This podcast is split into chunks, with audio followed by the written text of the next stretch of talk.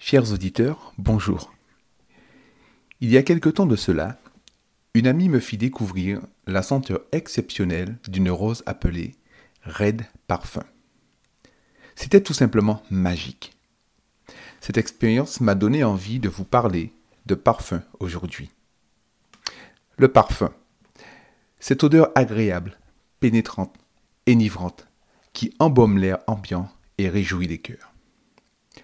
Qui ne s'est jamais arrêté en pleine rue, attiré par ces arômes provenant des parfumeries Qu'on le veuille ou pas, notre sens olfactif s'éveille sous l'effet des odeurs.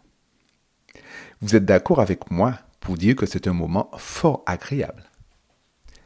Dans la Bible, l'apôtre Paul compare un bon parfum à la qualité des relations humaines. Voici ce qu'il dit dans l'Épître aux Philippiens, chapitre 4, verset 18. J'ai tout reçu et je suis dans l'abondance.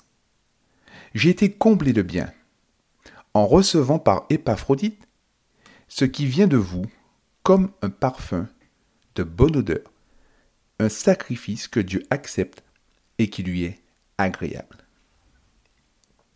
Imaginons-nous la portée des gestes affectueux de la communauté envers Paul, alors qu'il se trouve en détention, confiné dans une prison Selon le texte biblique, Paul est rempli d'une joie sans pareille.